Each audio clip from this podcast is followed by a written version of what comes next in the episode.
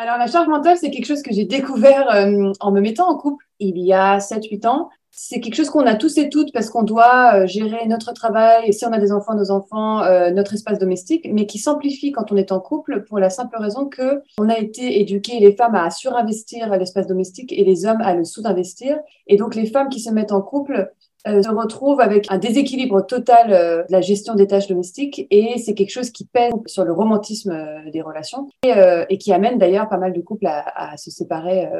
pour finir. Mais en tout cas, c'est quelque chose statistiquement plus porté par les femmes et qui a été démocratisé notamment par l'illustratrice Emma il y a quelques années qui, en publiant cette histoire, a fait une explosion en France et maintenant elle est citée par tout le monde. C'est vraiment elle qui a fait prendre conscience en mettant ce mot dessus d'un mal-être euh, que, que vivaient toutes les femmes, je pense, au monde.